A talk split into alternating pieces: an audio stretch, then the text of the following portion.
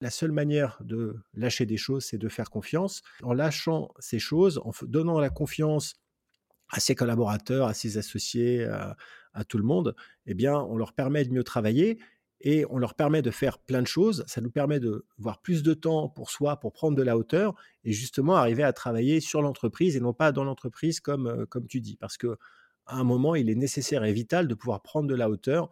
Et la seule manière de le faire, c'est de, de lever la tête du guidon et donc de ne pas avoir les mains dans toutes les prises critiques de la boîte. Bienvenue sur Comment t'as fait, le podcast de ceux qui veulent comprendre concrètement comment les autres ont fait. Je m'appelle Julien Hatton, je suis cofondateur de l'agence de communication BuzzNative et je vous propose de partir ensemble à la rencontre d'entrepreneurs et dirigeants passionnés et passionnants, pas toujours dans la lumière, mais qui font pourtant rayonner leur structure et leurs équipes. À ces profils au parcours non linéaire, audacieux ou encore atypiques, je n'ai qu'une seule envie, leur poser la question comment t'as fait? Si vous aussi auditeur, vous rêvez de découvrir les coulisses et le quotidien de nos invités, que vous soyez entrepreneur averti, débutant ou en devenir, abonnez-vous et embarquez avec moi chaque semaine pour des épisodes d'une heure qui vous feront gagner des années d'expérience. C'est parti Bonjour chers auditrices, chers auditeurs. Aujourd'hui pour ce nouvel épisode de la saison 4 du podcast Comment t'as fait Les rencontres d'entrepreneurs, j'ai le plaisir d'accueillir Eric Larchevêque, cofondateur de Ledger qui propose des solutions sécurisées dédiées aux applications de la blockchain, notamment un wallet physique sécurisé, et d'AlgoSup, l'école internationale de développement informatique. Salut Eric. Salut Julien. Alors Eric, j'ai le plaisir hein, à te recevoir ici sur ce podcast. Ton histoire, c'est celle d'un profil originaire du Cher en région centre Val-de-Loire, plutôt tech à la base et qui, dès la sortie de ses études, lance sa carrière en créant une première société, France Cybermédia. Quelques années plus tard, tu lances le groupe Montorgueil, puis Prixing, tu deviens investisseur. On peut dire que tu sens bien les choses, parce que tu as des participations dans des boîtes comme la mutuelle Alan, les bars repas feed ou encore Algar, un de mes derniers épisodes. On te voit sur M6 dans l'émission Qui veut devenir mon associé. C'est d'ailleurs là que j'ai appris. Qui veut être mon associé Qui veut être mon associé. C'est d'ailleurs là que j'ai appris hein, qu'il fallait pas te parler de musique ou de blind test. Euh, c'est visiblement pas ta, spécialité. Euh, et tu es aussi connu et reconnu pour avoir euh, fondé CoinHouse, Ledger et depuis quelques années donc l'école internationale de développement informatique AlgoSup, non pas à Paris, mais à Vierzon. Un parcours riche, intense, une belle aventure entrepreneuriale que je propose de découvrir de manière concrète aujourd'hui à mon micro. Pour cela, on reviendra sur ton parcours en trois phases, trois grands chapitres. Le premier, c'est comment tu as fait pour passer d'étudiant à entrepreneur? Je vais oser la date, mais en 1996. deuxième partie, comment tu as fait pour passer de créateur d'entreprise, donc plutôt opérationnel, à CEO qui prend de la hauteur? En gros, comment tu as fait pour ne pas travailler dans ton entreprise, mais sur tes entreprises? Et puis enfin, comment tu as fait pour adapter tes activités en plein Covid-19 Quel impact sur le business ou sur les cultures d'entreprise que tu as pu développer? Ou encore sur l'école AlgoSup, la manière d'apprendre aujourd'hui. OK pour toi?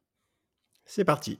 Eh bien, écoute, super. Alors, avant de te laisser euh, te présenter en 2-3 minutes avec tes propres mots, un message pour vous, chers auditrices, chers auditeurs, pour vous inviter à rejoindre la newsletter Comment t'as fait? Et recevoir chaque semaine le dernier épisode, un conseil entrepreneur et une actualité autour de l'entrepreneuriat. Pour vous inscrire, c'est très simple. Vous allez sur le site commenttafait.fr et vous laissez votre email. Eric, c'est à toi. Bah, bonjour à tous, Eric Larchevêque je suis euh, ingénieur. Base, j'ai fait des études d'ingénieur en microélectronique, mais j'ai plutôt une carrière d'entrepreneur puisque en 1996, alors en dernière, euh, en dernière année de mon école d'ingénieur et en stage d'ingénieur, j'ai décidé avec un, copain étudiant de fonder mon entreprise. Euh, on disait pas start-up à l'époque, hein, c'était une SARL, c'était pas la mode parce que j'avais cette envie de liberté, d'entreprendre, de créer et surtout j'avais compris que le salariat ce n'était pas pour moi. J'avais pas envie d'être dépendant d'équipes écrasées par de grandes hiérarchies et qui finalement mettaient des années à créer des choses. J'avais envie vraiment de, de, flexibilité et donc ça correspondait au moment où Internet commençait à se développer en France. Il y avait plein d'opportunités. Il y avait besoin d'une nouvelle génération d'entrepreneurs qui allait apporter des solutions aux entreprises dans, cette, dans ce nouveau domaine. Et donc tout était réuni pour se lancer. Et euh, donc en voilà, 96, alors encore étudiant, j'écris les statuts de mon entreprise, je me lance. Et depuis, je me suis jamais arrêté, j'ai jamais vraiment regardé en arrière puisque j'ai dû faire euh, je sais pas, 7 ou 8 entreprises. Euh, et, ça a été véritablement un parcours euh, bah, génial puisque j'ai vraiment pris du plaisir ces 25 dernières années à entreprendre et je, sais que j'ai fait le bon choix et je n'ai absolument aucun regret par rapport euh, à, la direction que j'ai pu prendre. Bah, c'est vrai que quand on regarde ton profil LinkedIn, en fait, c'est un profil de CEO et co-founder parce que c'est le titre que tu as à chaque fois. Et comme tu l'as dit, il y, est, 7 ou 8 fois. Euh, donc on voit que tu as, pris, as pris goût euh, finalement. Tu disais tu avais cette envie de, liberté. Euh, on est en, 96, donc c'était pas, comme tu dis aujourd'hui, la mode des startups. C'était pas la startup nation, non, pas du tout, ça n'existait pas. on n'y était pas à ce moment-là. Qu'est-ce qui, comment tu fais? Parce qu'à ce moment-là, c'est pas aussi simple de créer une boîte. Qu'est-ce qui, voilà, qu'est-ce qui fait que tu passes à l'action? Tu avais des gens entrepreneurs autour de toi ou pas? Alors absolument pas. Je, viens d'une famille, euh, on va dire, d'industriels. Mon père, euh, de père en fils, était entrepreneur dans la porcelaine, mais dans les années 80, l'industrie a périclité et ça s'est arrêté. Donc je, savais que l'entrepreneuriat existait, mais bon, on n'appelait même pas ça de l'entrepreneuriat. Pour moi, un entrepreneur, c'était un entrepreneur en bâtiment, c'était un maçon. Euh, mmh. donc c'était pas du tout quelque chose qui était dans, la culture et, et dans l'ADN, mais je, savais qu'on pouvait avoir des entreprises et les diriger, puisque j'avais vu mon père euh, le faire. Euh, et euh, donc, ça faisait partie quand même du domaine des possibles. Par contre, en faisant des études d'ingénieur, j'étais plutôt prédestiné à aller travailler dans des grands groupes, puisque j'étais ingénieur en microélectronique qui nécessite des salles blanches, du matériel, énormément de moyens et donc pas du tout la capacité de pouvoir aller dans des petites entreprises ou même de créer son entreprise. C'est pour ça que ce n'était absolument pas un sujet, en tout cas dans notre école et même, je pense, dans la plupart des écoles à l'époque. Et pourtant, pendant mes études, j'avais commencé à, travailler pour simplement gagner de l'argent, pour essayer d'être un peu plus indépendant et financer mes études. Donc j'étais pigiste dans un journal d'électronique avec un copain. On écrivait des articles, on les publiait. J'ai publié ensuite un, livre technique aux éditions Duno ETSF qui a permis finalement de me ramener un premier capital et d'avoir des premiers contacts avec des éditions, diverses entreprises. Et lorsqu'en 1996, lors de mon stage de fin d'études, je, je, m'aperçois qu'il y a cette opportunité d'aller aider ces entreprises que je connaissais, avec qui je travaillais, d'aller sur Internet, de créer des sites, de mettre en place des forums, enfin des choses extrêmement basiques, hein, mais qui à l'époque étaient quand même assez novatrices.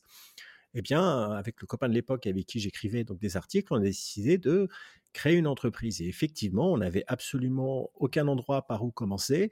Euh, je ne savais pas ce que c'était une entreprise, une SARL. euh, et en fait, je suis allé à la FNAC et j'ai regardé des, livres hein, sur la création d'entreprise. Il y avait des livres, bah, des, noms très, très inspirants comme la SARL. Et euh, donc, euh, je suis passé d'un livre à l'autre J'en ai acheté deux, trois, j'en ai ouvert un. La, première chose que j'ai lue sur la, préface, c'était la citation suivante qui a ensuite guidé toute ma carrière. Savoir diriger, c'est savoir s'entourer. Et je pense que c'est le, premier conseil que j'ai reçu dans ce domaine et qui a véritablement guidé la, suite de, de, mes décisions, puisque à partir de ce moment-là, je me suis dit, OK, il y a plein de choses que je ne sais pas faire, j'ai de l'énergie pour vouloir le faire, ben, c'est pas grave, je vais trouver, je vais me débrouiller, je vais euh, trouver des gens pour, euh, pour m'aider. Et donc, au tout début, donc j'ai écrit mes statuts, j'ai euh, déposé moi-même les statuts, j'ai pas pris d'avocat parce que de toute façon, ça, ça coûtait trop cher, on n'avait pas vraiment les moyens. Et on a créé à deux notre première SRL, c'était France Cybermédia. Et l'idée était de proposer des services Internet aux, aux entreprises. Donc on était encore en stage, on était chez Philips Semiconductor et on travaillait la journée et puis le soir, on, allait trouver des clients, on, appelait, on regardait, on, démarchait en fait de, façon un petit peu aléatoire et désordonnée parce qu'on ne savait pas trop comment faire, on n'avait jamais fait d'études commerciales, donc c'était vraiment du bon sens. Et on a fini par nos contacts, par notre réseau, parce que c'est ça qui est important au début, le réseau, des gens euh, qui nous font confiance, euh, on a pu leur proposer des, euh, premiers services, de mettre en ligne leur, journal, d'avoir un site plaquette, de mettre en place un forum, de mettre en place tout un tas de choses. Et c'est comme ça qu'on a commencé à, travailler et que finalement on a pris des locaux et on, a développé notre activité vraiment qui a commencé en 1996. Ensuite j'ai fait mon service militaire à l'époque, ça existait encore et j'ai eu, on a eu la chance tous les deux de pouvoir aller dans ce qu'on appelle les scientifiques du contingent. Donc, on a passé que quelques semaines à ramper dans la boue et ensuite on s'est retrouvé euh, moi, à l'école euh, polytechnique, euh, dans des laboratoires et donc je pouvais continuer de travailler pour mon entreprise tout en étant à l'armée et c'est comme ça qu'on a bootstrappé le, les, les, débuts. Et donc, c'était vraiment la débrouille. Quoi. Voilà, au début, on a avancé en marchant un pas avant l'autre, pas se poser de questions, on savait pas trop où on allait, on savait juste qu'il fallait qu'on trouve des clients, qu'on trouve un client, il nous exposait son problème, on l'aidait à comprendre son problème. Il nous disait OK, j'ai besoin de ça, et ensuite on se débrouillait pour savoir faire ça, et on allait apprendre, et, euh, ensuite on livrait le client, et, c'est comme ça qu'on a itéré en fait au début. Ok, bah, écoute, euh, super. Hein. Tu as parlé justement de la SARL et tu as parlé de financement. À l'époque, il fallait encore avoir. Euh, quoi, 50 000 francs, 7 000 euros. Ouais. Ouais. ce qui est un montant assez important. Ah oui, parce qu'aujourd'hui, effectivement, tu peux créer une entreprise, peu importe son, son, type ou son statut, mais euh, à partir de 1 euro. comment tu as financé, toi? Parce qu'il fallait les trouver, ces 50 000 francs. Oui, alors je les ai trouvés en gagnant ma vie, j'en parlais tout à l'heure, en écrivant des articles avec les droits d'auteur du livre. D'accord. Et voilà, et comme on était deux, et on, a réussi à comme ça ramener l'argent pour, pour se lancer. Et au, début, je ne savais pas qu'on récupérait le capital. En fait, je pensais qu'on devait déposer le capital et qu'on ne le revoyait plus, que c'était un peu le prix à payer pour lancer une boîte. Donc c'était pour dire à quel point je ne comprenais rien. Et après, j'ai été très rassuré et heureux de voir qu'en fait, on n'avait pas perdu nos 50 000 francs et qu'on allait pouvoir l'utiliser pour acheter du matériel, pour faire des choses. Donc, ouais, c'était, ça. Et ça montrait aussi à quel point, en fait, on réfléchissait pas trop et, on, avançait juste un pied devant l'autre sans vraiment avoir de vision long terme, puisqu'il y avait des choses qu'on n'avait pas compris. On se disait, bah, c'est pas grave, on va se débrouiller. Mmh, ok. Apprendre en marchant, quoi. cette aventure, elle dure deux ans et après, tu remontes une autre boîte. Oui, alors pendant deux ans, on fait du service en réalité. Donc à chaque fois, il faut trouver des nouveaux clients, il faut leur vendre des choses et on ne construit pas un, revenu récurrent. Alors certes, on mmh. construit une clientèle, mais chaque mois, en fait, il faut remettre euh, euh, son métier sur l'ouvrage, il faut euh, trouver de nouveaux revenus. Et on, se débrouillait pas trop mal. On faisait 7000 bah, euros de revenus par mois. On arrivait à se payer au SMIC. Et on, on était content, on était très heureux. Mais on s'est dit quand même, ça va être difficile de scaler, c'est-à-dire de, de, monter des opérations plus importantes. On voyait bien qu'il commençait à y avoir autour de nous des startups. Hein, le terme commençait à exister, ça commençait à être un petit peu la, bulle Internet, même si elle a, elle a vraiment eu son mmh. paroxysme en 1999 et 2000. En tout cas, on voyait que ça bougeait. On s'est dit, ah, on n'a pas un modèle en fait finalement euh, qui va nous permettre de, de faire quelque chose de plus gros. Hein, parce que les services, un peu comme une SS de vie, une société de services, c'est compliqué. Il faut recruter, recruter, recruter. Et c'était pas là forcément. On, était plutôt tech et on s'est dit on va plutôt mettre bah, notre savoir-faire, notre technologie, notre ingénierie et notre, notre talent, on va dire, sur la création d'un produit. Et c'est comme ça qu'on a créé une autre entreprise. Euh, là, c'était une SARL de presse, parce qu'entre-temps, on a compris qu'il y avait des SARL de presse avec un capital de 2000 francs, et qu'on pouvait donc créer une autre entreprise avec un capital beaucoup plus faible. Pourquoi une autre entreprise? Parce qu'on ne voulait pas mélanger les genres. Et donc, on a créé cette nouvelle entreprise dans laquelle on a commencé à travailler sur des solutions euh, de monétisation. Donc, on a commencé un peu dans le dating, on a commencé la rencontre, on avait du contenu. Euh, et c'était là plus un produit où les gens s'abonnaient. Et donc forcément, il y avait la possibilité de, bah, d'empiler les clients sur des récurrents. On avait mmh. mis en place des solutions de paiement sur Internet. Il y avait un peu un côté fintech avant l'heure. Et là, cette entreprise a vraiment bien fonctionné, elle a décollé, puisque assez rapidement, on l'a créée en 98 et je pense que en, 2000, donc deux ans plus tard, on, était passé à l'euro entre temps, on faisait 20 millions d'euros de revenus annuels. Donc là, on a eu une croissance très forte parce qu'on avait justement déployer des solutions scalables qui, qui fonctionnaient bien. Toi, c'est une réflexion que tu as eue à 20 bah, et quelques années, au final, après deux ans d'entrepreneuriat, et qui ressemble à plutôt quelqu'un qui a fait tu vois, des écoles de commerce ou autre, en tout cas qui a cette réflexion-là. D'où ça t'est venu, ça, ce, ce, cette réflexion? Parce que tu aurais bah, pu continuer à, juste kiffer et puis faire des sites. Ouais, alors j'ai un côté ingénieur. J'ai toujours été très technique dans mes entreprises, à part chez Ledger, hein, parce que ça, c'est une autre histoire. Euh, mmh. Parce que là, on était vraiment très, très deep tech. Mais en tout cas, avant, j'étais un peu le directeur technique de mes entreprises et c'est moi qui codais aussi. Hein, je n'étais pas le seul. Mais... D'accord. Donc, euh, clairement, j'avais vraiment un côté ingénieur tech assez, euh, assez, assez fort. Et pour autant, j'ai eu cette, j'avais quand même cette acumène, cette compréhension de, du business, de, de ce qu'il faut faire, de la vente, de la stratégie commerciale, du produit. Mmh. Et j'ai je, concevais aussi les, produits parce que je, m'imaginais en fait en tant que client et je me disais bah, c'est ça ce que je voudrais. Et pour moi, l'expérience utilisateur en fait euh, était quelque chose que j'arrivais à comprendre, j'arrivais à me projeter. Et donc quand je, construisais les produits, je pense au final, ça revenait beaucoup à cette compréhension de l'expérience utilisateur qui me permettait de faire quelque chose qui fonctionnait. Et là, d'où ça vient, je ne sais pas.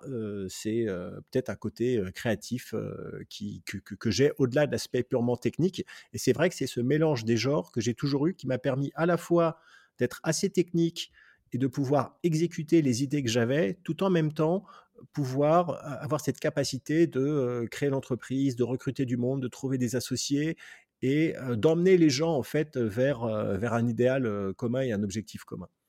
Oui, parce qu'on on oppose souvent les profils ingénieurs qui pensent qu'il faut d'abord un produit pour vendre, et puis les commerciaux qui pensent qu'il faut d'abord vendre pour ensuite développer ou faire évoluer un, produit. Et toi, ça a été finalement bah, une force d'avoir cette double, cette double vision. aller réaliser, tu disais 20 millions d'euros de chiffre d'affaires, c'est ça? Oui. Comment tu as fait à ce moment-là pour, pour passer en quelques années de, bah, de 0 à, 20 millions? Parce que ça fait un beau chiffre d'affaires.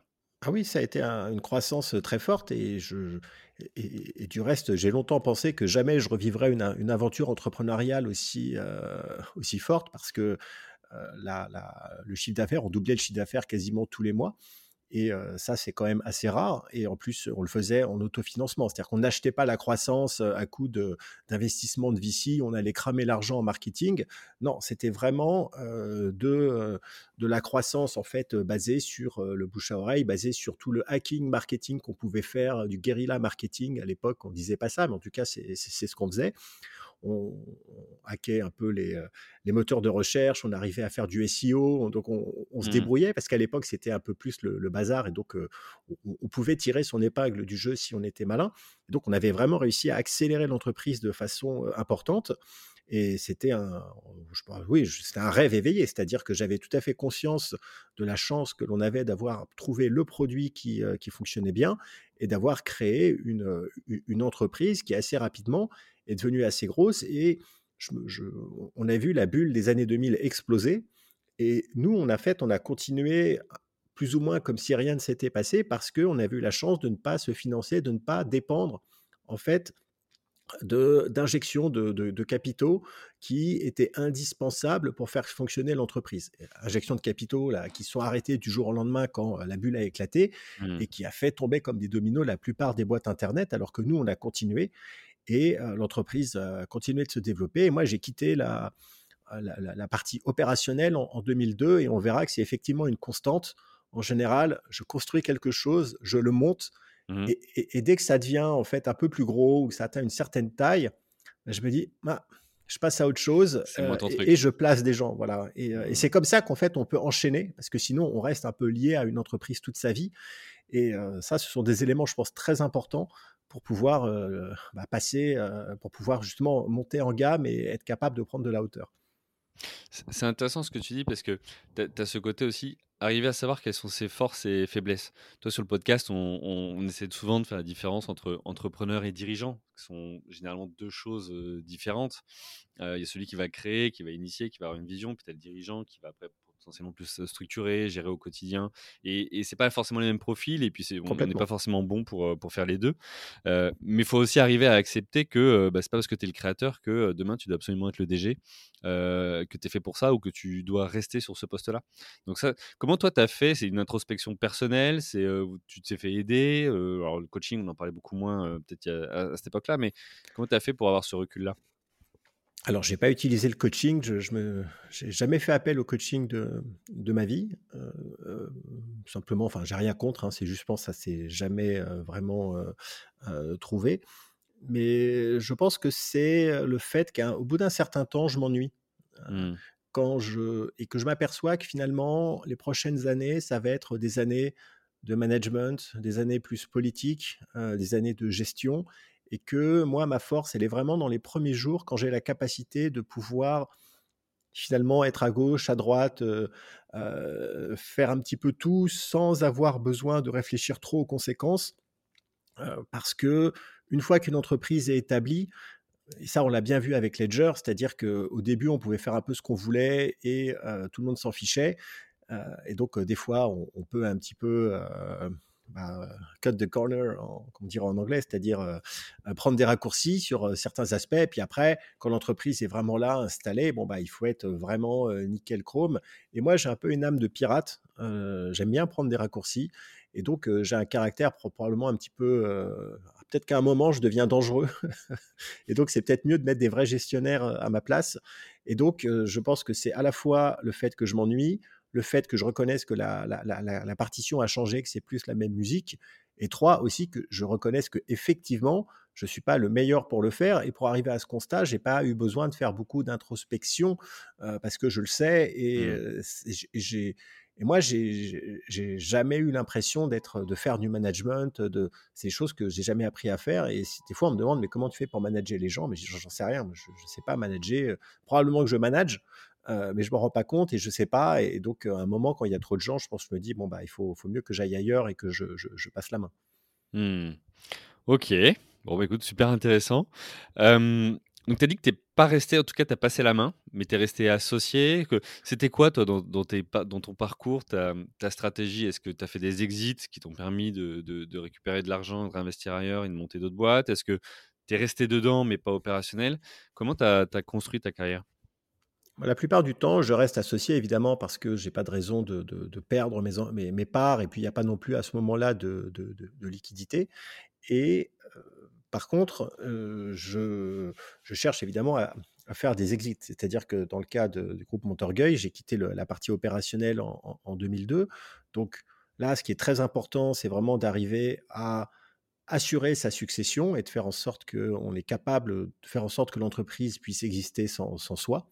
Et ça, c'est pas forcément quelque chose d'évident. je pense que c'est un exercice au contraire assez périlleux et difficile, qui pour le coup demande beaucoup de, sacrifices et de douleur parce que c'est contre-intuitif et c'est pas ce qu'un dirigeant ou un entrepreneur va vouloir faire en premier.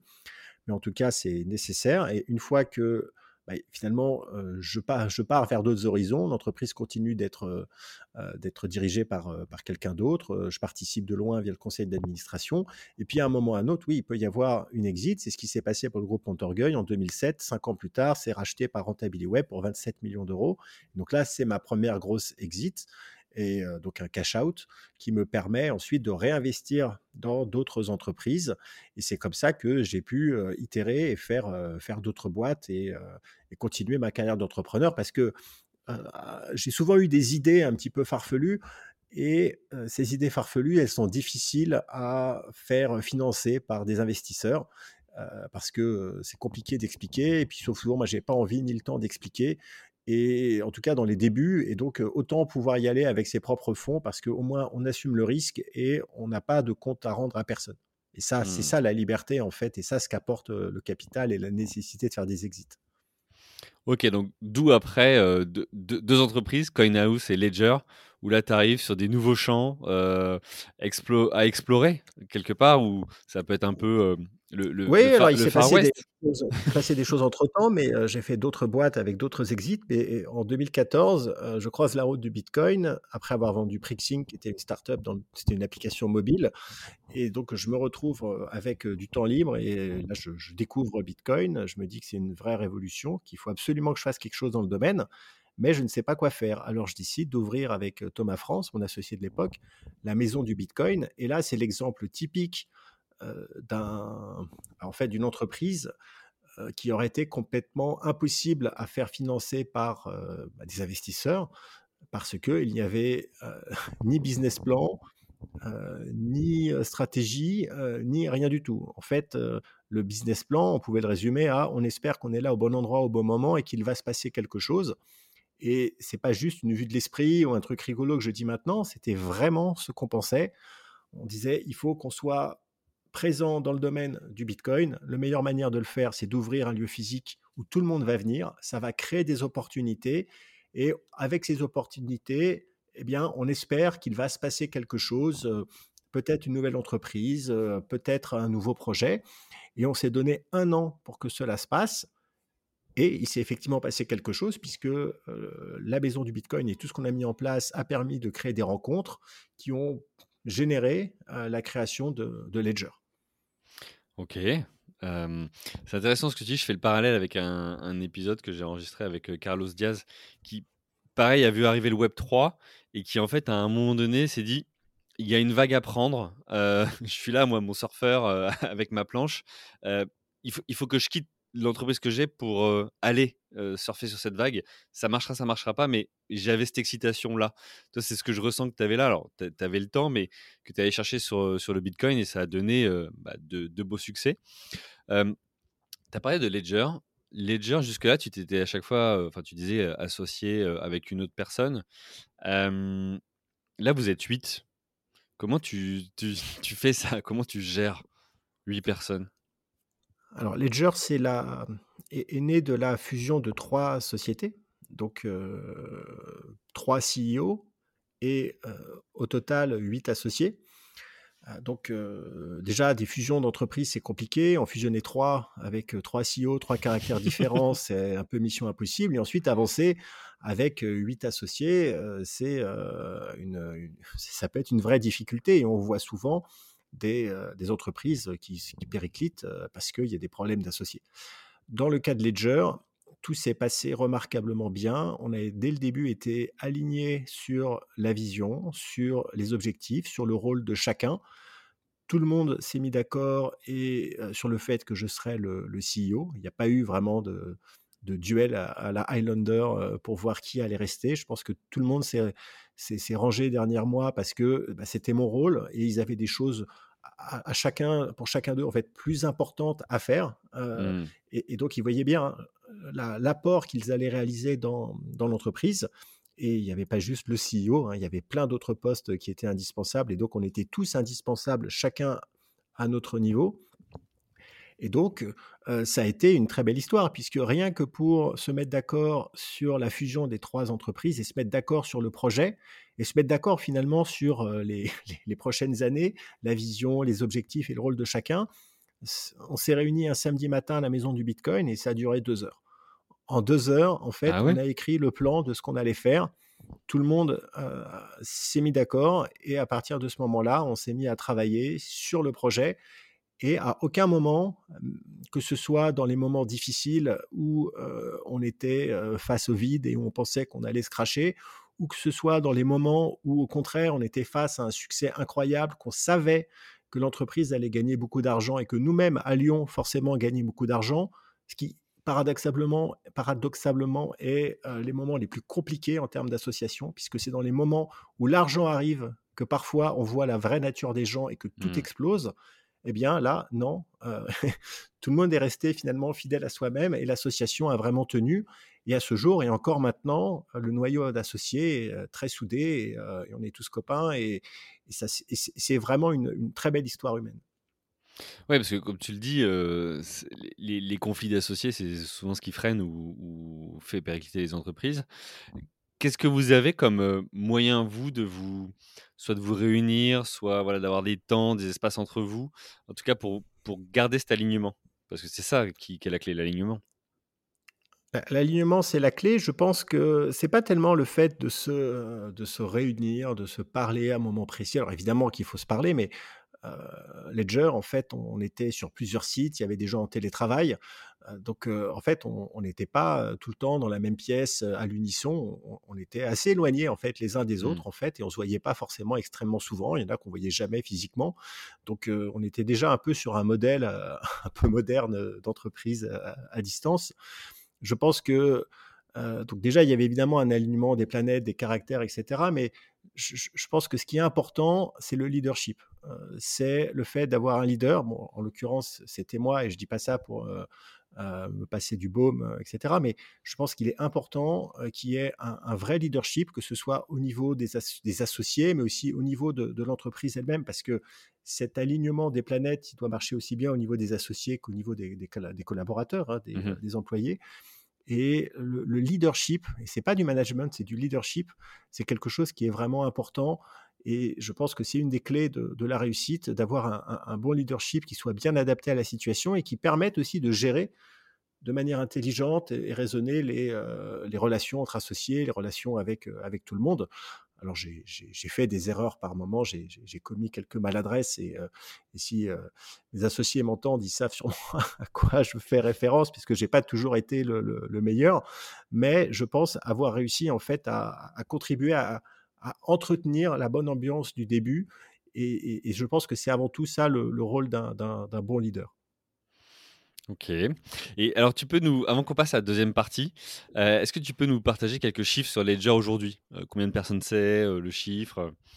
Alors aujourd'hui, Ledger, c'est une entreprise qui est valorisée à un peu plus d'1,5 milliard d'euros. Donc c'est ce qu'on appelle une licorne. On est plus de 800. On a vendu plus de 5 millions de produits dans 165 pays. On est une entreprise complètement internationale. La France, c'est que 2% du chiffre d'affaires on a une technologie qui est extrêmement avancée par rapport à, la concurrence, basée sur un vrai savoir-faire français qui est la, carte à puce. On a un, centre de recherche et développement qui s'appelle le Donjon, qui emploie les hackers les plus avancés de, la planète en matière de finalement de, hacking hardware et, logiciel. Et aujourd'hui, on est le leader incontesté de, toute l'infrastructure et solutions de sécurité pour cryptoactifs on doit avoir plus de 70% du marché mondial et nos technologies sécurisent plus de 20% de tous les avoirs en crypto dans, euh, le monde entier. une, sacrée réussite. C'est beau. ouais, c'est une belle entreprise et, l'objectif, euh, pour donner euh, quelques chiffres pour le futur, L'objectif de Ledger, qui est l'objectif affiché par le CEO actuel euh, Pascal Gauthier, c'est une valorisation à 100 milliards. C'est-à-dire que l'ambition de Ledger, elle est extrêmement élevée, extrêmement haute. Ça a toujours été le cas depuis le début. Et on veut vraiment faire de Ledger un leader technologique euh, européen de, premier plan. Bon, mais écoute, on va, on va, suivre, euh, on va suivre ça de près. et c'est tout ce qu'on vous souhaite, hein, d'atteindre cette ambition. Euh, je propose qu'on passe à la deuxième partie. Euh, tu en as parlé tout à l'heure euh, en disant voilà, que ce qui est difficile et contre-intuitif, c'est parfois de, bah, rendre sa boîte autonome, en tout cas indépendante du dirigeant. Moi, j'aimerais qu'on se focus pendant, pendant voilà, 15-20 minutes sur cette deuxième partie sur comment tu as fait pour passer de, de, créateur, donc qui est plutôt opérationnel dans l'entreprise, à CEO, en tout cas celui qui prend de la hauteur, en gros, comment tu fais pour, comment as fait pour pas travailler dans tes entreprises, mais sur tes entreprises? Ça m'intéresse d'avoir ton, regard, bah, au regard notamment de ton parcours et de ce que tu as réussi à, accomplir. Alors, il y a peut-être juste une question de définition, parce que pour moi, un CEO, c'est quand même celui qui est extrêmement opérationnel dans l'entreprise. Le CEO, c'est celui qui va être vraiment dans, la décision de tous les moments. Qu'est-ce que tu veux dire par là de, quelqu'un, en fait, qui, qui qui, arrête de coder et qui prend que des décisions C'est ça ce que tu veux dire? Ouais, en, fait, c'est que quand on regarde ton profil LinkedIn, du coup, tu, mets CEO et cofondateur. Donc, autant la notion de cofondateur, bon, ça, ok, elle vient euh, du moment de la création. Et après, CEO, effectivement, c'est soit celui qui va euh, diriger, soit euh, parfois il peut être un peu moins opérationnel, ou il peut être président, peu importe après le, terme. En tout cas, celui qui est plus dans l'entreprise au quotidien, mais qui va plutôt donner la vision, porter la vision, intervenir au conseil d'administration, euh, continuer en fait à mener l'entreprise vers son ambition, mais sans être réellement opérationnel au quotidien, pas faire ce que tu disais, le management, pas faire voilà tout un tas de choses au, quotidien. Alors, en fait, ça dépend des stades de l'entreprise. Moi, je, mmh.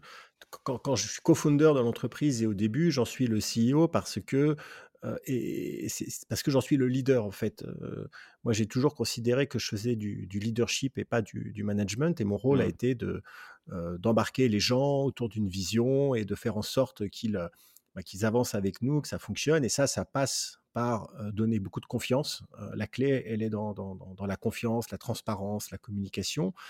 Et en fait, ce qui se passe, c'est qu'au bout d'un certain temps, je me rends compte que l'entreprise a besoin effectivement, peut-être comme tu le décris, d'un CEO qui euh, lui prend vraiment de la hauteur et qui est plus euh, vraiment dans les, décisions euh, de haut niveau et qui n'a plus d'aspect opérationnel dans la boîte. Mais moi, ça, c'est quelque chose que je ne sais pas faire en réalité. Et je pense que c'est à ce moment-là que je quitte l'entreprise. Mmh. donc, je, je pense que je suis le CEO de la boîte du début jusqu'au moment où elle devient suffisamment grande pour avoir besoin d'un vrai CEO. Et c'est à ce moment-là où je pars. Tu vois? Donc moi, je me situerais un petit peu différent par rapport à, tu vois, ta chronologie des choses. Et si on regarde le passé, dans le passé, ce que j'ai pu faire, ou si on regarde Ledger, hein, pour prendre le, plus récent, euh, j'en ai quitté, j'ai été CEO de, 2015 à 2019, donc pendant 4-5 ans à peu près. Et en 2019, donc j'ai quitté mon poste du CEO parce que je pense que je n'étais plus la, bonne personne pour accompagner le développement de l'entreprise dans sa nouvelle ère où on allait dépasser 200 personnes, où on allait rentrer dans des considérations beaucoup plus politiques et où effectivement le CEO n'a plus de rôle opérationnel dans la boîte et où c'est quelqu'un qui doit, en fait, le CEO, il fait plus rien, il ne produit plus rien. C'est-à-dire qu'il écrit plus de mmh. mails, il fait plus de présentations, il fait que des meetings pour dire ce que les gens doivent faire. Et ça, pour moi, c'est quelque chose finalement que je ne sais pas faire. je pense que c'est pas là où je, m'éclate. Et, donc, je me dis qu'il y a des personnes qui sont beaucoup plus douées que moi pour pouvoir réaliser ce genre de choses. Et j'ai tendance à, partir, et, c'est ce que j'ai fait. Et je pense que c'est aussi rendre service à l'entreprise, puisque un, bon gestionnaire n'est pas forcément un bon créateur, et vice-versa. Et je pense que chacun a ses propres ses qualités et surtout ses, faiblesses et ses défauts et, qu'il faut savoir les, reconnaître. Donc c'est ça, je pense, la manière dont je fonctionne. Ok. Alors justement, ce qui te fait arriver jusqu'à ce moment de te dire bon là c'est plus ma place, c'est quoi concrètement? Je m'explique. tu es CEO jusqu'à 200 personnes, tu donnais cet exemple là il fait quoi un CEO jusqu'à 200 personnes?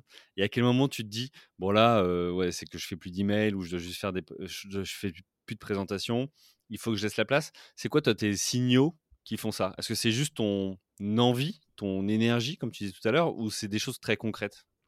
Bah, c'est des choses plutôt concrètes et aussi du contexte. C'est-à-dire, dans le cas de Ledger, on a eu, donc c'était en 2019, on était juste après, on était en plein bear market, enfin dans un marché difficile, les ventes étaient en berne, on avait fait une levée de 70 millions d'euros qui avait été saluée par la presse et qui était à l'époque une grande levée. Mmh on avait vendu beaucoup de produits, mais après le marché s'est retourné, donc on s'est retrouvé un petit peu dans la tourmente et on a dû restructurer l'entreprise.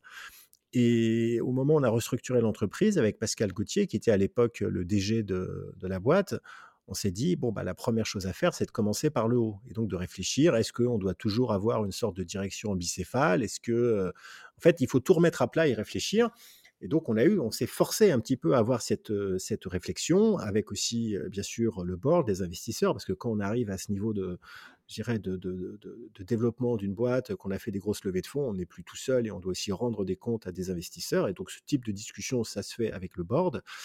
Et ça a été vraiment le moment, justement, de se dire, bon, voilà, parce que quand on, est, on a la tête dans le guidon, on n'a pas forcément la hauteur nécessaire pour dire, attends, bah là, où est-ce que j'en suis? Est-ce que vraiment il faut que, est-ce que c'est le moment pour moi de partir? Bah non, parce qu'on est dans le day-to-day, on réfléchit pas. Et là, c'est souvent des événements, en fait, qui créent... Mmh. Et ça a été pareil avant, c'est-à-dire qu'avant, il, s'est passé, il se passe des choses, souvent un peu dramatiques, dans le sens où c'est un événement fort qui, qui, qui force à s'arrêter, à contempler et à réfléchir.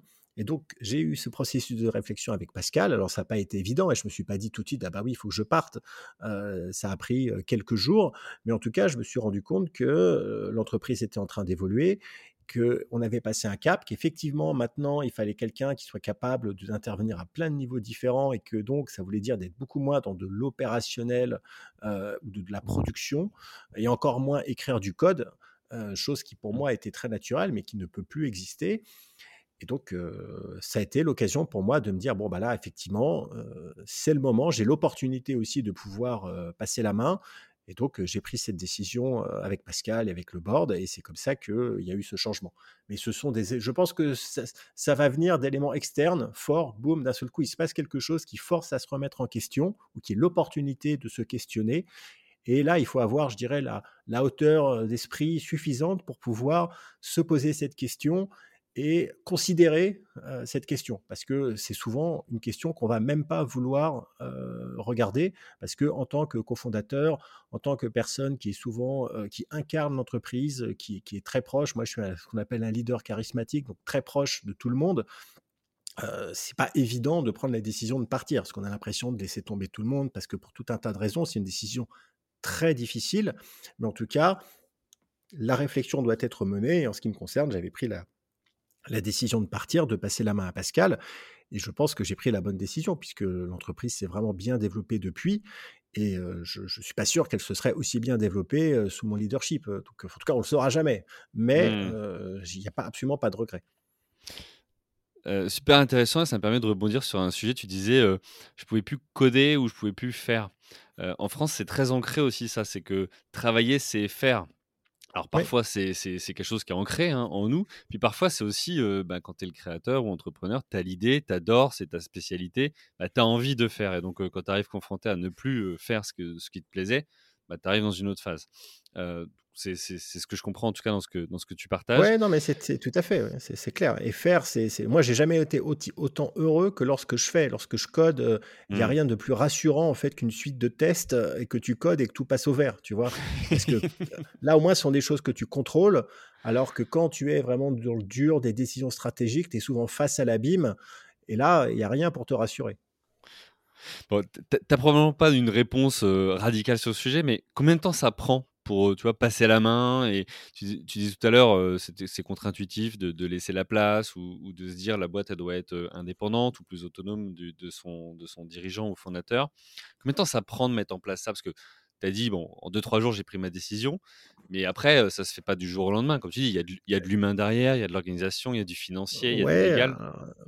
Alors, c'est, ça, dépend quel est le niveau de maturité de l'entreprise. Mmh. Mais en réalité, c'est pas si compliqué que ça. C'est-à-dire que euh, lorsqu'on avait fait ces discussions et qu'évidemment, on s'est dit, bon, bah, si je passe la main, en combien de temps on peut faire ça? Euh, au, début, je me suis dit, il va me falloir un an pour passer la main. Mmh. Euh, et au bout de deux jours de réflexion, je me suis dit, bon, je pense qu'en 24 heures, ça va être bon. donc les opposés.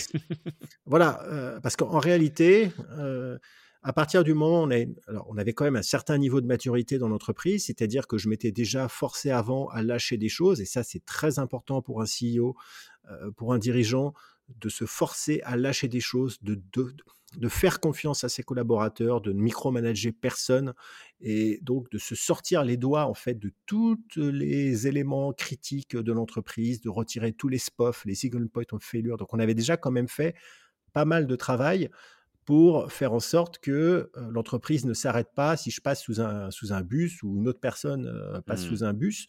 Donc, on avait quand même un certain niveau de maturité, mais je m'étais quand même mis dans ma tête des barrières en me disant, mais non, mais l'entreprise sans moi, elle s'arrête, elle meurt. Et en fait, en réalité, quand on réfléchit froidement et qu'on retire l'émotionnel, certes, ça va créer un petit peu de, de complexité et il y a toujours des choses à régler. Mais au final, la boîte, elle s'en porte très bien. Et la preuve, c'est que j'ai quitté mon poste de CEO du jour au lendemain. évidemment, je n'ai pas disparu et je suis resté, mais je veux dire, au bout de quelques jours, j'avais plus rien à faire au bureau. C'est-à-dire qu'une fois qu'on a réglé des choses un peu pratiques, pragmatiques, que j'ai répondu à quelques informations qui manquaient, bah, finalement, le mieux, en fait, c'était que je parte parce que je devenais plutôt un boulet qu'autre chose. Et ça, c'est quand on regarde les choses froidement, finalement, je pense qu'on peut passer la main rapidement, facilement, à condition qu'au préalable, on se soit bien forcé à se sortir finalement les doigts de toutes les prises euh, critiques euh, de l'entreprise. Il faut lâcher, lâcher, lâcher, il faut déléguer, il faut apprendre à faire confiance. Et, ça, tu as, des techniques ou as, comment tu avais fait toi, une méthode? Genre tu fais une checklist de tout ce que tu dois lâcher et puis tu, regardes quand tu as réussi à le faire. Qu'est-ce que, comment tu as fait toi? Alors, euh, je n'ai pas de méthode personnelle, mais après, par exemple, on, avait quand même des personnes, euh, je sais pas, au service juridique, euh, qui regardaient les risques, qui regardaient les points. Donc, eux avaient leur propre méthode.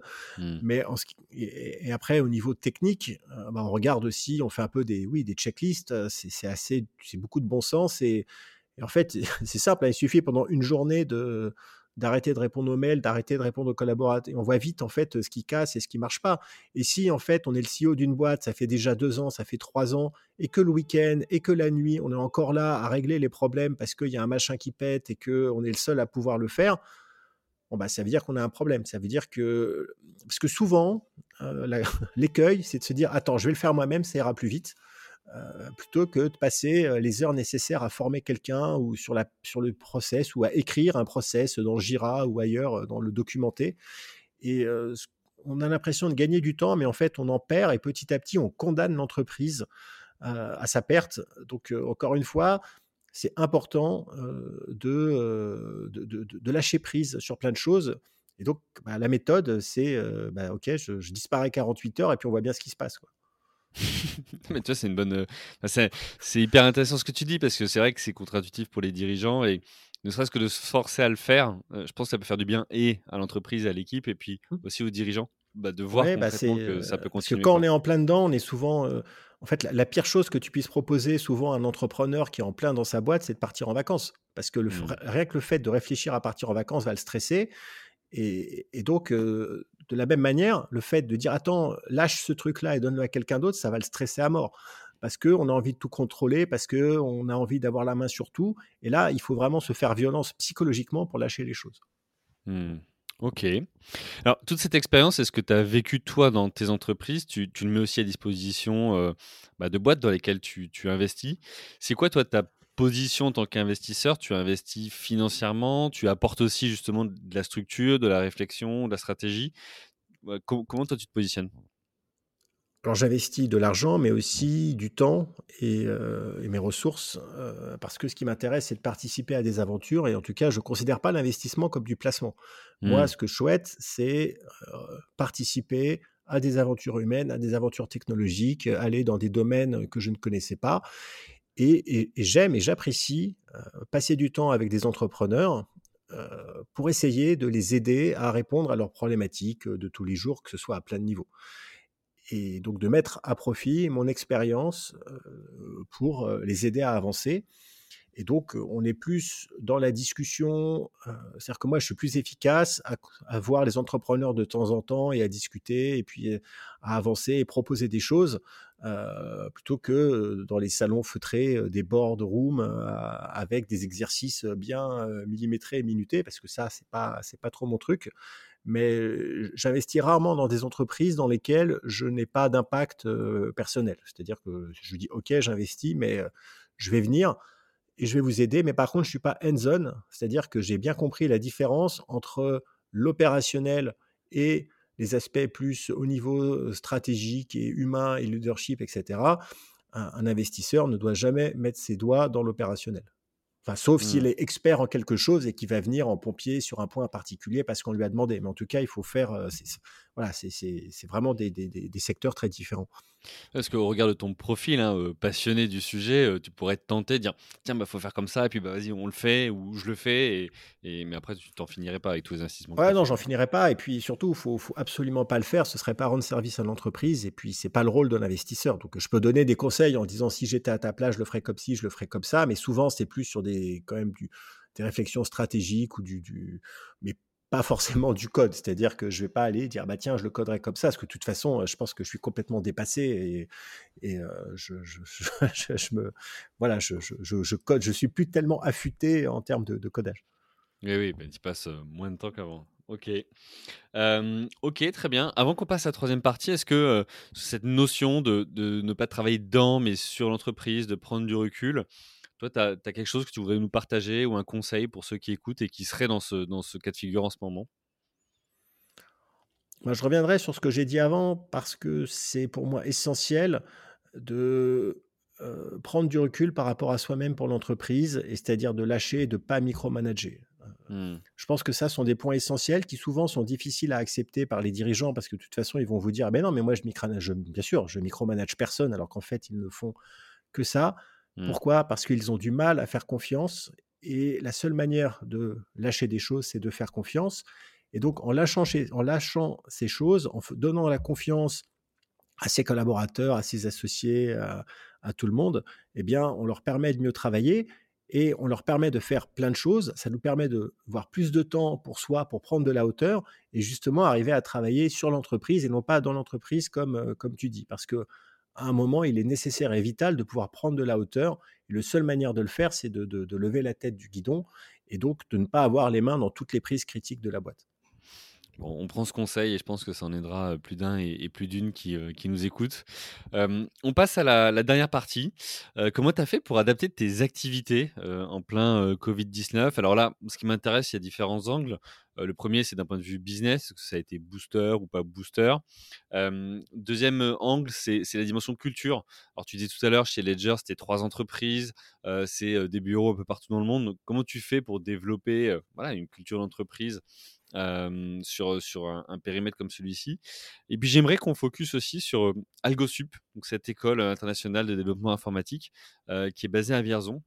Est-ce que le, Covid-19, ça a impacté la manière dont vous proposez aux étudiants d'évoluer pédagogiquement pour apprendre, pour développer leurs skills et, compétences? Alors on va commencer par, par Ledger. pendant la crise du Covid, Ledger a largement bénéficié de la situation parce que pendant, euh, bah, pendant la crise, euh, surtout au début, hein, premier mmh. confinement, les gens ils voulaient euh, du PQ, des armes et du Bitcoin. Et donc, ils achetaient nos produits pour pouvoir les sécuriser. On a eu en plus énormément d'injections de liquidités qui ont bénéficié aux divers investissements technologiques, aux investissements crypto. Ça fait monter les prix, ça fait monter la demande. Et Ledger a connu une croissance fulgurante pendant cette période. Donc ça, c'est le contexte. Ensuite, à l'intérieur de l'entreprise elle-même, on a évidemment dû s'adapter aux exigences du Covid-19. On a eu, on a, enfin, la chance, non, parce que c'était de la préparation et on s'est battu pour ça. si on s'en est sorti, c'est parce qu'on possédait notre propre outil de production à Vierzon. On a, eu, on a pu s'adapter, on n'était pas dépendant de tiers, on a vraiment pu continuer la production, les assemblages, les expéditions, alors avec évidemment le respect de tous les protocoles sanitaires, etc. Mais en possédant notre propre usine, notre propre outil, eh bien, on a pu s'adapter et on a pu continuer. Et ça, c'était le résultat d'investissements qu'on avait fait en 2018. Euh, il avait fallu convaincre le board de créer une, une, une usine à Vierzon. On avait des investisseurs américains. Quand on leur disait une usine en France, tout ce qu'ils voyaient, c'était tout ce qu'ils voyaient, c'était des pneus qui brûlaient devant la, le portail d'entrée. Donc, ce euh, c'était pas forcément évident, mais en tout cas, on, les, on a réussi à leur démontrer la, l'importance, la nécessité, la flexibilité d'avoir un organe de production local. Et donc, ça, ça a été vraiment utile pendant la crise, euh, puisque si on avait été dépendant de tiers, euh, bah, les trucs fermés, on n'aurait jamais pu avoir ce qu'on voulait et, ça aurait été une catastrophe parce que on vendait énormément et donc il fallait qu'on produise énormément. Donc voilà un petit peu la, qu'a été l'impact du, Covid-19 sur, sur Ledger. Après, sur le reste, on s'est adapté avec le télétravail, enfin comme, comme tout le monde, il n'y rien de spécifique. Mais j'insiste sur l'importance en fait de la réindustrialisation locale qui nous a été extrêmement bénéfique pendant, pendant la crise. Et pour parler d'AlgoSup, alors AlgoSup a ouvert en, en, 2020, c'était la, la, première année. Euh, AlgoSup, c'est une école euh, qui, est située à Vierzon, on donc au cœur de l'Europe, et qui a pour objectif et pour ambition de réunir tout le monde sur un seul campus. L'idée, c'est pas d'aller essaimer des AlgoSup euh, à Paris, à Lyon, à Reims, à Nantes. Non, c'est ou même à Londres, à Prague, à Berlin. Non, c'est tout à Vierzon. Et en fait, on veut concentrer tout le monde au même endroit. Donc, le télétravail, le fait de faire à distance, ça, ce ne sont pas des choses qui allaient dans la direction de ce que voulait faire mmh. AlgoSup. Donc, je dirais qu'on bon, s'est adapté à la réalité du terrain, mais on n'a pas modifié ou adapté le futur. Donc, aujourd'hui, tous les étudiants sont à Vierzon. On les on a aussi donc les particularités d'AlgoSup, c'est que donc c'est une école de développeurs en 3 à 5 ans, en fonction de si on arrive après le bac ou deux ans après le bac. Tout est en anglais, donc le français est banni. Et on a beaucoup de soft skills, c'est-à-dire le savoir-être. Et dans le savoir-être, il y a évidemment la conduite de projet, le travail en projet, mais aussi, par exemple, le télétravail. On apprend aux étudiants le télétravail, ce que ça veut dire, comment est-ce qu'on comment est-ce qu'on fait pour bien travailler à la maison, faire la différence entre les vacances, les machins, etc. Donc donner un petit peu les clés pour être efficace en, télétravail, parce que évidemment, on sait que ça fait partie maintenant de la nouvelle approche des entreprises, de la culture des entreprises, et que le télétravail est un, élément essentiel du, développement. mais pour euh, l'éducation euh, elle-même, ça se fait vraiment sur place avec des intervenants qui sont sur place et on apprend vraiment à travailler en projet, à travailler en groupe.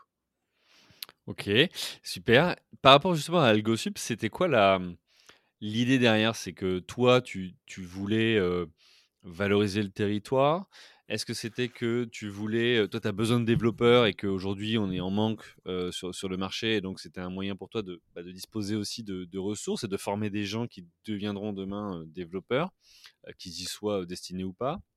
C'était quoi l'optique derrière? Alors, dans toute ma carrière d'entrepreneur, la, ressource la plus difficile à, recruter et à garder, c'est, ce sont les développeurs. Donc, il y a un mmh. manque évident de développeurs et ça va pas s'arranger puisque le numérique, le digital va faire partie de plus en plus d'absolument tous les secteurs de, l'économie. Et donc, fort de, ce constat, il était évident que pour avoir plus de développeurs, il faut plus d'écoles de développeurs. Mmh. AlgoSup initialement a été créé par Franck Janin, qui est lui-même un, développeur et qui avait fait le, même constat, et qui s'est installé à Vierzon parce qu'il avait vu Ledger. Et la plus grande difficulté d'une école, en tout cas le constat qu'il avait fait, c'est que la plus grande difficulté d'une école, c'est l'immobilier, c'est la capacité de grandir, puisque lorsque on a un fonctionnement qui, est correct, que ça se développe, et eh bien les classes grandissent et très très vite, euh, c'est exponentiel, on a besoin de plus de place. Et donc, euh, il faut beaucoup de place pour se développer. Et Vierzon cochait toutes les cases. Euh, c'est pas loin de Paris. C'est il y a des nœuds autoroutiers, il y a le train. Et puis il y avait aussi Ledger qui était là, qui se développait. Et quand il est arrivé, qui s'est installé, bah, je me suis un peu raccroché au projet pour essayer de développer l'école avec lui parce qu'on partageait les mêmes, les mêmes objectifs. Et bien entendu, que développer la région Centre-Loire était importante, mais ce n'était pas à la base la raison de la mmh. création d'AlgoSup, c'était vraiment pour répondre aux besoins croissants de développeurs et surtout de former des développeurs qui soient en adéquation avec le besoin des entreprises. Parce que chez AlgoSup, on veut que le choc culturel, il se fasse quand on rentre dans l'école et pas quand on rentre dans l'entreprise une fois qu'on a eu son diplôme. Donc on a essayé d'adapter euh, le parcours pédagogique à vraiment la réalité de, l'entreprise. Et donc, c'est pour ça qu'on a une approche qui est assez différente euh, des écoles d'ingénieurs, par exemple, euh, classiques. D'accord. Ok. Bon, écoute, merci d'avoir euh, fait la, lumière sur, euh, sur euh, la genèse de, ce projet. je vois l'heure qui tourne et il va être temps de, conclure. Avant ça, une question que, je pose à, tous ceux que j'interviewe sur ce podcast, c'est ça veut dire quoi pour toi entreprendre ou être entrepreneur? Ça veut dire tracer son propre chemin, écrire son destin et, et surtout être épris de liberté. Ok, bah écoute, on prend. Merci, euh, merci Eric pour, euh, bah, pour ton, ton partage, euh, ton retour d'expérience, très riche, très enrichissant, et je pense que ça va aider plus d'une auditrice et, d'un auditeur du, podcast Comment t'as fait. pour tous ceux qui veulent te retrouver, tu es pas mal actif sur LinkedIn, avec des vidéos quasiment tous les jours, pas loin Ouais, toutes les semaines, on va dire, hein, pas tous les jours. Donc oui, voilà, vous pouvez me trouver sur LinkedIn ou sinon j'ai mon site ericlarchevêque.com où j'ai un formulaire de contact, parce qu'on me demande souvent comment est-ce qu'on peut me contacter. Ben voilà, vous allez sur ericlarchevêque.com et il y a un formulaire de contact qui qualifie votre demande. Voilà, on va éviter de donner les, les emails. Euh, ça marche. Euh, et puis bah, pour tous ceux qui veulent euh, voilà, découvrir ta galaxie, ton écosystème d'entreprise, voilà, n'hésitez pas à aller sur, sur, sur son profil LinkedIn et, et vous retrouverez les, les, URL, les adresses de, des différents sites web. un grand merci à toi, Eric. Ça m'a fait plaisir d'échanger avec toi, de pouvoir voilà, montrer aussi que sur ce cher territoire de la région centrale de Loire, on a des, des, entrepreneurs qui créent des emplois, qui développent des entreprises et, et à l'international. Donc voilà, ça fait, ça fait plaisir. et puis, bah, il me reste tout simplement à vous remercier, vous, chers auditrices, chers auditeurs, pour votre fidélité, pour vos messages, pour vos commentaires. et puis, bah, la dernière actu hein, que vous avez vu passer, évidemment, c'est la sortie de ce livre, Comment t'as fait, les rencontres d'entrepreneurs, qui est une synthèse de mon expérience entrepreneuriale et de celle de 80 premiers entrepreneurs au masculin et au féminin que j'ai pu interviewer, avec toutes les questions à se poser tout au long du cycle de vie de l'entreprise pour euh, progresser et, essayer de gagner des années d'expérience. Euh, donc bah voilà, je vous invite à, le retrouver euh, chez vos libraires, mais aussi en ligne sur les différentes plateformes qu'on connaît tous. Un grand merci à vous tous. il me reste à vous souhaiter une bonne soirée et vous dire à la semaine prochaine. Bye. Merci à vous, chers auditeurs, d'avoir suivi l'épisode jusqu'au bout. Si vous êtes arrivé jusqu'ici, c'est que le podcast vous a plu. Alors pour nous aider à continuer, rendez-vous sur votre plateforme d'écoute de podcast préférée et laissez-nous un avis 5 étoiles avec un commentaire positif ou un message pour notre invité du jour. Parlez du podcast autour de vous, c'est le meilleur moyen de nous aider à vous proposer du contenu de qualité. C'en est fini pour aujourd'hui, un grand merci à vous et à la semaine prochaine.